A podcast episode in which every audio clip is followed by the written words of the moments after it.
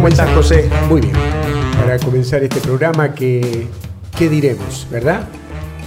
¿Qué diremos de, estos 10 minutos, do- 12 minutos? Vamos que a hablar estamos? de cómo enfrentar el ridículo, José. cómo enfrentar el ridículo. Mirá, la verdad que es. Mirá qué lindo que estoy hoy. Tengo gorrita nueva. Viniste preparado, me Vine encanta, preparado para el tema. Muy, muy bueno. La verdad que. Yo no me lo pondría. Bueno, te lo podría, José.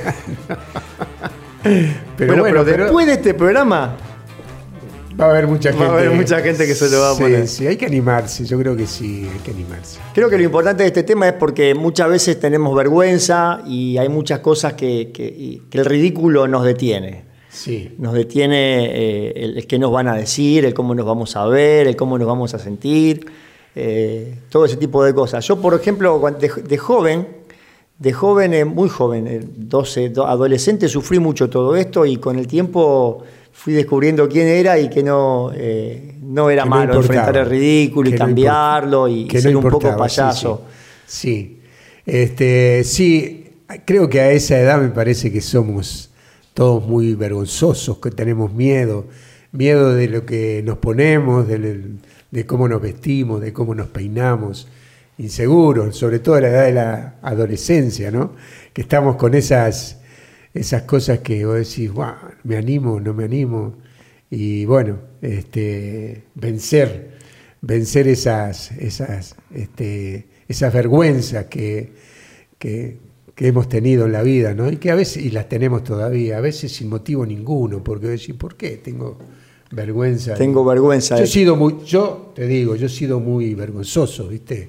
Mm, No sé si, si esa es la palabra o tímido, tiene que ver, me parece, eh, tienen que ver las dos cosas, eh, vergüenza y timidez. Este, y lo he sido, este, me ha costado vencerlo, me siento... ¿Cómo bien, venciste, José? A ver.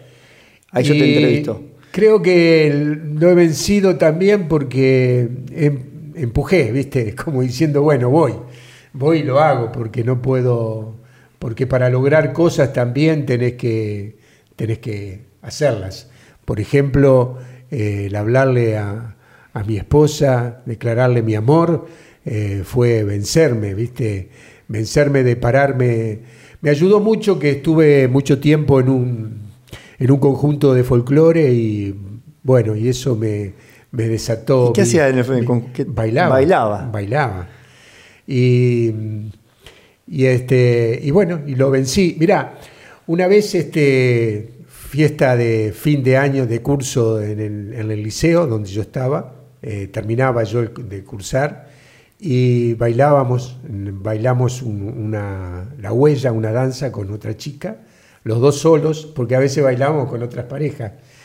Y a mí se me desprendió el chiripá, ¿viste? Tenía el calzoncillo largo que Porque José es uruguayo. ¿eh? Los gauchos uruguayos usan chiripá. Acá Chiripá. los argentinos no usan chiripá. Sí, sí, también. Pero menos, Sí. menos. Acá usaban el chiripá es básicamente uruguayo. Bueno, es, es el poncho, se me desprendió el poncho y se me cayó.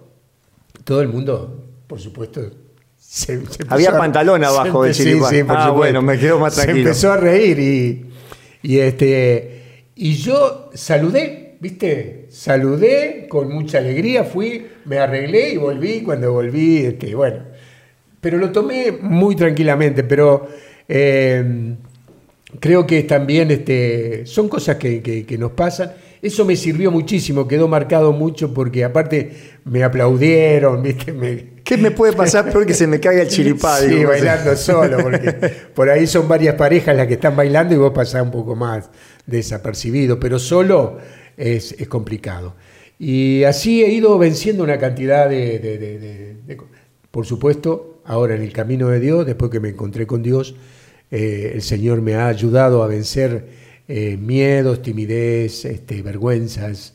Y bueno, he hecho cosas que ni como esto que estoy haciendo ahora. Que estamos saliendo. Eh, claro, este, no sé vos si. Eh, a mí me ayudó mucho, bueno, yo me empecé mucho a ir al psicólogo con terapia y me ayudó, pero cuando me encontré con el Señor y descubrí que yo era yo, pasara lo que pasara afuera, me, me liberó. Sí, sí. Como que ese lugar de tener vergüenza de lo que van a decir los demás, de, de- de saber quién yo soy, aunque esté vestido como esté vestido, pase la situación que se pase, eso era intocable ante el Señor, eso me ayudó un montón. Sí. Ese lugar de sentirme amado me sacó casi toda la vergüenza, eh, porque yo sé quién era y, y, sentirme amado cómo era y de dónde era y hacia dónde iba, eso me ayudó a, a me dio seguridad. Eh, este, a mí me parece que es dar el paso, ¿viste? Ahí donde pongan la planta de los pies, dice el libro de Josué, ahí van a conquistar. Si no te animás a hacerlo, eh, no lo vas a conquistar. Si estás con vergüenza, con timidez, si no te animás, nadie lo va a hacer por vos. Vos vas a hacer, como dice el libro de Josué, poner la planta de los pies para para tomar, ese, tomar ese lugar. También saber que ese poner la planta del pie implica que errores, implican situaciones ridículas. Eh, que de hecho todo el mundo las pasa. A veces uno ve, no sé, personajes públicos muy importantes que les pasan cosas eh, notables, ¿no? Uno ve a veces, no sé, gente que, que, se duerme en los actos públicos, porque claro, lleva 20 horas trabajando y el presidente o el vicepresidente se echa una cabeceada y cosas que nos pasan a todos, y piden disculpas y avanzamos, y a veces eso nos, tiene que ayudar a, descubrir que a nosotros nos pasa lo mismo, que no somos juzgados por algunas situaciones, sino por un conjunto de cosas. Y, porque, y lo otro que es doloroso es lo, que te quita la vergüenza. Sí, sí, Te quita a veces, uno también lo ha aprendido a veces cuando hace los cursos de, locución y de dicción, donde se enseña todo eso. Y también sabe que a veces la vergüenza la aprendemos aprendemos a ser vergonzosos y también de la misma manera se puede aprender a ser libre de eso. Hablar, ¿cuánta gente no puede hablar ante gente, no puede pedir un aumento de sueldo o no puede dirigirse a, un equipo de trabajo eh, o compartir lo que siente porque siente ese temor y esa vergüenza que, lo, que, se detiene? Sí, es, este, es, vencerse. Y pensaba cuando era, cuando era chico, porque lo que me pasó siempre que en el núcleo de amigos y todo eso, yo era un, capo, ¿viste? Yo tomaba, tomaba la rienda de una fiesta y todo eso, estaba ahí, ¿viste? En el... En el liderando. Eh, liderando. O bueno, haciendo reír, con bromas, divirtiendo, yo qué sé. La pasaba bien. En mi núcleo. Ahora, me sacabas del núcleo de amigos, de, de ese grupo que teníamos, y yo tenía que enfrentar a alguien nuevo que nunca había visto, personas, un grupo de personas nuevos, y ahí me quedaba, sí, fallaba ahí. Eh, lo fui superando eso, por gracia de Dios, y, lo superé porque empecé a ir a, a, un club en mi pueblo, donde me gustaba jugar al ping-pong y al casino y todo eso, y ahí en el club había, pero los que estaban ahí no tenía amistad con ninguno. Explica qué es el casín, José. el casín, el casín es como... El casín casi no queda en mesa de casín. No queda mesa de casín, es como el pool, ¿viste? Con una mesa así de Es una mesa de, una mesa de billar. Más grande que se juega con tres pelotas nada más. Claro, claro, Y unos palitos en el medio. Mucho más divertido que el pool. Sí, sí, mucho más lindo, para mí mucho más lindo.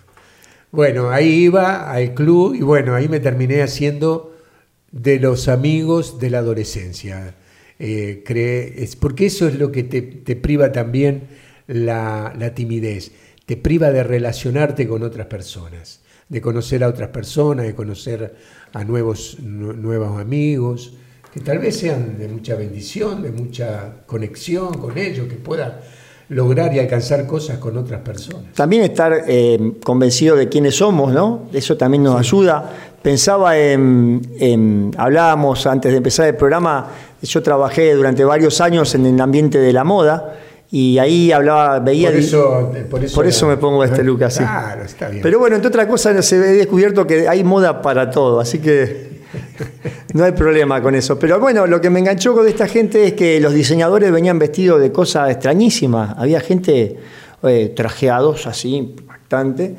Me acuerdo una vez que vino un muchacho de una marca de ropa muy importante de, acá de Argentina y vino con un gorro hecho con eh, pedazos de sachet de leche. Mira. Y con los pedazos de sachet de leche se fue a cenar con el dueño, lo llevaron de acá para allá.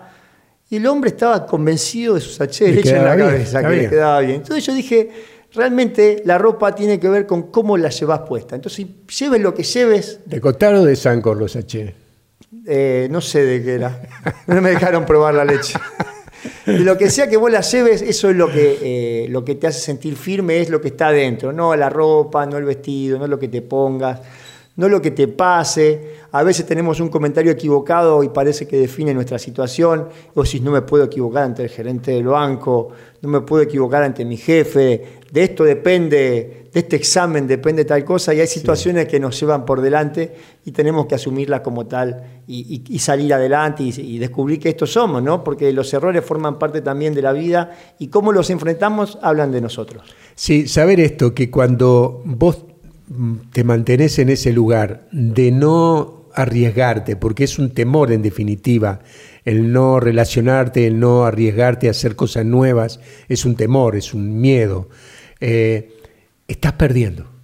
Estás perdiendo conquistar, estás perdiendo avanzar, estás perdiendo de relacionarte con nuevas personas, estás perdiendo una cantidad de, cosas y esto es, es muy duro, ¿viste? Personas que se han quedado con una capacidad enorme dentro suyo, pero se quedaron, se quedaron en ese lugar, uno tiene amigos, gente conocida que no salió de ese lugarcito, de ese metro cuadrado donde, donde está y no generó cosas nuevas, no hizo cosas nuevas, sabiendo uno que, era una persona capacitada, una persona con muchas condiciones. Incluso dentro de la familia, la vergüenza de abrazar, la vergüenza de compartir lo que sentimos, la emoción. Eh, depende de los lugares de la familia donde venimos. Eh, yo sé que la ciudad y el campo es diferente, pero hay lugares donde no, se ha transmitido, no. se ha enseñado, no hemos aprendido a abrazar, a, decir lo que sentimos, eh, lo bueno, lo malo, a compartirlo, a no tener miedo de ese, de ese afecto que brindamos y que perdemos mucho en la familia. Sí, el miedo, sobre todo el hombre por ahí, el machismo ha hecho, no, no, los hombres no se abrazan, los hombres no, no se dicen que se quieren, que se desprecian, que, son sobre todo entre padres e hijos, entre hermanos, ¿no? Así que ahora invitando a que cerrando el programa te compres una nariz de payaso así, te la pongas y salgas a la calle o a recibir a tus hijos en la puerta de la escuela. Eh, sin vergüenza. Sin vergüenza. No, yo sí, sí, sí voy a esto, si me pongo ese, ese, lo que vos tenés en la cabeza que no sé, no sé bien qué es. Por favor, mostralo porque. Toma, José. A ver. A ver, José, que te puede. ¿Vos decís que puede andar? Sí, sí, puede andar, puede andar. A mí me gustaría que la gente opine. Qué bárbaro, que la gente la próxima, quiero verlo así, que para la próxima opine a ver si realmente me queda bien. Eh, lo, voy a, usar yo y vos ya no lo usas más. Ha vencido el ridículo. Bueno, muy bien. Eh, nos vamos. Nos y el próximo programa ya veremos eh, qué decir, ¿verdad? Sin, ridículo, José. Chao, que pasen bien.